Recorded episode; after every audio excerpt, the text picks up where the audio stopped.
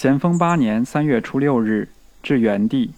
元符九帝左右。初三日，刘福一等归，皆来信，借息一切。城贼围困已久，即不久亦可攻克。唯言断文报是第一要义，帝当以身先之。家中四宅平安，祭地尚在湘潭。成帝初二日自县城归矣。于身体不适，初二日住白玉堂，夜不成寐。温帝何日至吉安？在县城、长沙等处尚顺随否？古来言，凶德致败者，约有二端：曰长傲，曰多言。丹朱之不孝，曰傲，曰淫讼，即多言也。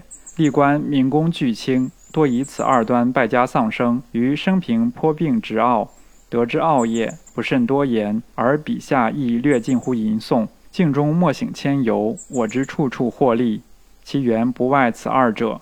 温帝性格略与我相似，而发言尤为尖刻。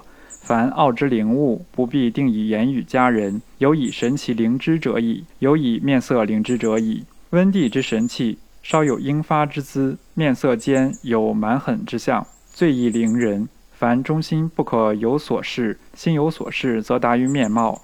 以门第言，我之勿忘大简，方且恐为子弟之类。以才识言，进今军中练出人才颇多，弟等亦无过人之处，皆不可视，只宜毅然自下，以为言忠信，行笃敬。庶己可以遮护旧师，整顿心气，否则人皆厌薄之矣。元帝持功涉事，差为妥业；温帝则谈笑讥讽，要强充老手，犹不免有旧习，不可不猛醒，不可不痛改。文在县有随意嘲讽之事，有怪人插帖之意，即以惩之。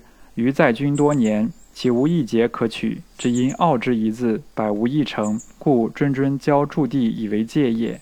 九弟父尽以全好，无劳挂念。原在营以整刷精神，不可懈怠。治主，兄国藩手草。